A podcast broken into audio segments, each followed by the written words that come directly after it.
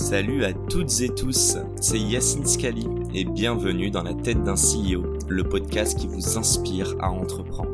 Je vous propose tous les lundis une conversation authentique avec des entrepreneurs et des figures hyper inspirantes pour, je l'espère, vous permettre à votre tour de réaliser tous vos projets et impacter notre société positivement. N'hésitez pas à vous abonner au podcast et nous dire ce que vous en pensez en commentaire. Sans plus attendre, je vous souhaite un excellent épisode. J'aimerais reprendre les bases. Euh, tu nous as parlé un petit peu de ton parcours, notamment euh, donc déjà vraiment dans la fibre optique. Tu es plutôt un techos avec un bon business sense. J'ai une question toute simple. Qu'est-ce qui te manquait euh, Et après, tu as eu plusieurs années de, carrière, mais qu'est-ce qui te manquait lorsque tu étais dans la fibre, par exemple, versus ton job aujourd'hui pour être CEO d'une boîte comme Shadow? C'est quoi les skills que tu as su acquérir au fur et à mesure de ces années?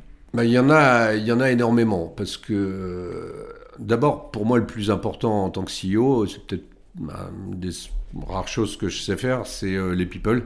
C'est d'arriver à s'entourer et d'apprendre. Et donc, quand on est directeur assez jeune, et j'ai pas fini l'histoire, mais quand je suis rentré dans cette société chez Pirelli, on a quand même monté la société de 8 personnes à 250 personnes. Donc d'un seul coup, on, voilà, on s'aperçoit de tout ce qu'il faut faire avec des salles blanches, avec des choses.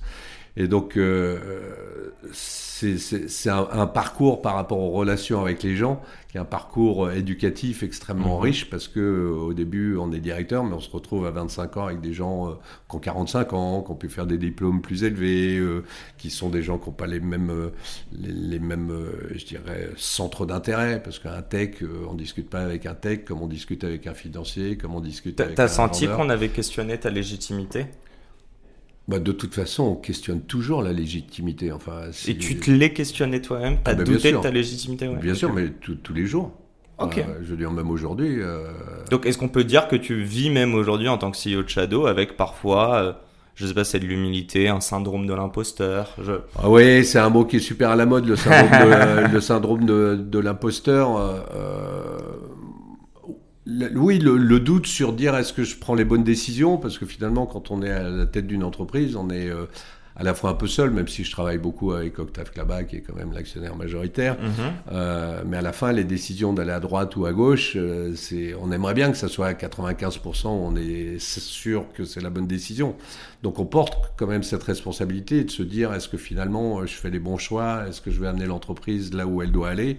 Euh, à la fois sur ses résultats financiers, à la fois sur le, les collaborateurs, parce qu'on est aussi responsable des collaborateurs et de leur. Euh, Mais le syndrome, je, dirais plus, c'est pas est-ce que tu es capable de prendre la bonne décision, c'est euh, est-ce que tu es la bonne personne pour prendre la bonne décision? Et même si tu te plantes derrière, mais.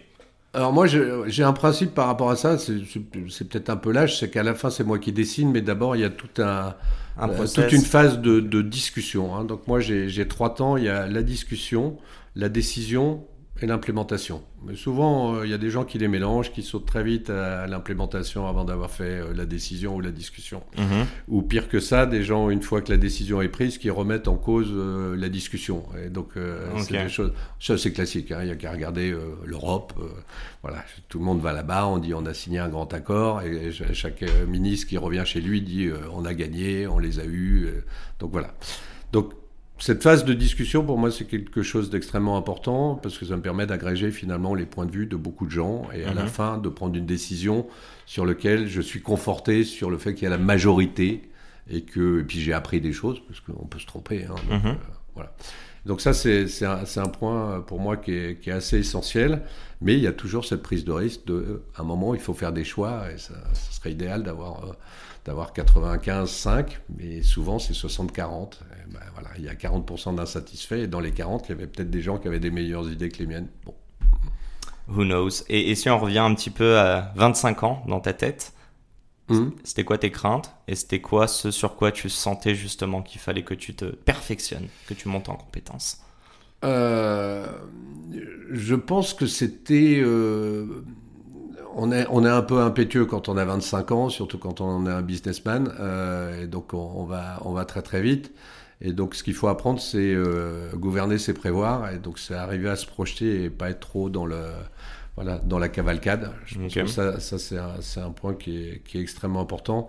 Et donc lié à ça, très vite vient la problématique du, business plan et du financement. Et très souvent, quand je regarde des startups, parce qu'on en auditionne pas mal, on vient d'en racheter une, ce qui est assez compliqué, euh, c'est des gens, soit ils sont techniques, ils ont une idée, ils sont dans la passion, ils sont dans la conviction, ils lèvent des fonds. Mais à la fin, une société, c'est là pour gagner de l'argent et il faut arriver à modéliser ça sur des plans court terme, des plans moyen terme et des plans long terme qui deviennent vraiment de la stratégie. Et ça, c'était le point le plus important pour moi d'acquérir. Alors, quand on est dans le commerce, bah, on touche de la finance, on touche mhm. des business plans. Mais euh, le, commerce, c'est l'entrée d'argent, mais la finance, c'est la sortie d'argent. Et donc ça, c'est un point. Donc c'était compilé court terme, long terme. Et tu parlais d'humain en plus tout à l'heure. Euh, tu parlais du fait que vous êtes passé de 8 à 250, c'est ça Oui, c'est ça, oui. Euh, est-ce que le plus dur, c'est de recruter? Le plus dur, c'est de fédérer, de créer une culture d'entreprise? Sachant que dans le recrutement, il y a énormément de biais. J'imagine que tu as appris au fur et à mesure. Est-ce que tu prenais du plaisir même dans, dans le recrutement? Euh, moi, j'adore, j'adore recruter. C'est plus facile que de licencier. Malheureusement, dans ma carrière, j'ai eu à faire les deux. Euh, euh, recruter, recruter, c'est hyper intéressant. D'abord parce qu'on apprend beaucoup des gens qu'on recrute, et même si on, à la fin ils rejoignent pas l'entreprise, mhm. pour moi d'un entretien, on apprend toujours quelque chose, comment la société est perçue, quels sont les talents, quelles sont les compétences. Donc c'est quelque chose de, très porteur. Moi j'adore ça, à recruter. Je suis plutôt un développeur que quelqu'un qui fait de la rationalisation. Hein. C'est plus dans ma culture d'aller euh, développer euh, du business. Et, euh, et après, effectivement, quand on est dans ces circuits, on, découvre à la base, évidemment, c'était simple pour moi de recruter des commerciaux parce que ça correspond aux, valeurs. Mais d'un autre côté, hein, on peut avoir des excellents commerciaux qui n'ont pas du tout mon profil. Mhm. qui vont être des gens euh, très structurés, très professionnels. Et, euh, T'es pas structuré, toi?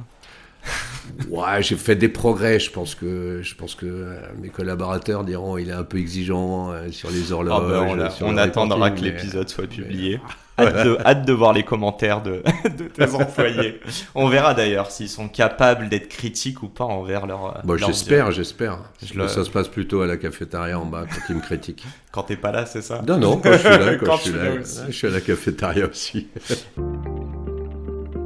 Et c'est la fin de cet épisode. Si cet épisode vous a plu, n'hésitez pas à nous soutenir en nous mettant 5 étoiles sur les plateformes, en vous abonnant évidemment et en nous laissant des commentaires. Hâte de vous retrouver la semaine prochaine. Ciao